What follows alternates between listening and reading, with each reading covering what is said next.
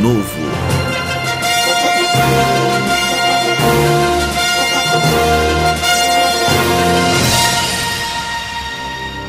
Geralmente, no fim de cada ano, encontramos nas portas de alguns estabelecimentos comerciais a seguinte frase: fechado para balanço.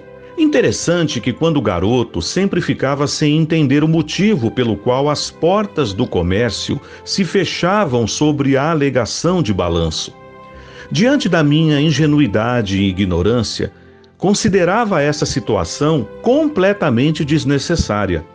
No entanto, ao crescer, optei por cursar administração e tive um professor que sempre dizia: Toda empresa que se preze deve sempre fazer um bom balanço. Finalmente entendi a importância de fechar as portas por um dia para não termos que fechá-la por toda a vida.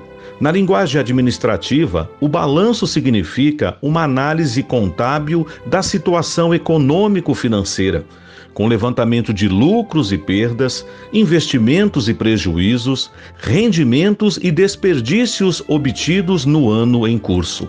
O apóstolo Paulo também exortou os cristãos de Corinto, dizendo: Examinai-vos a vós mesmos se realmente estáis na fé. Provai-vos a vós mesmos. 2 Coríntios capítulo 13, verso 5 também devemos fazer um balanço de como vivemos na presença de Deus neste ano, como foi nossa vida de meditação na palavra e na oração, seu relacionamento familiar, sua frequência nas atividades da igreja, sua comunhão com os irmãos em Cristo e o seu testemunho na sociedade. Separe um tempo a sós com Deus para realizar também o seu balanço.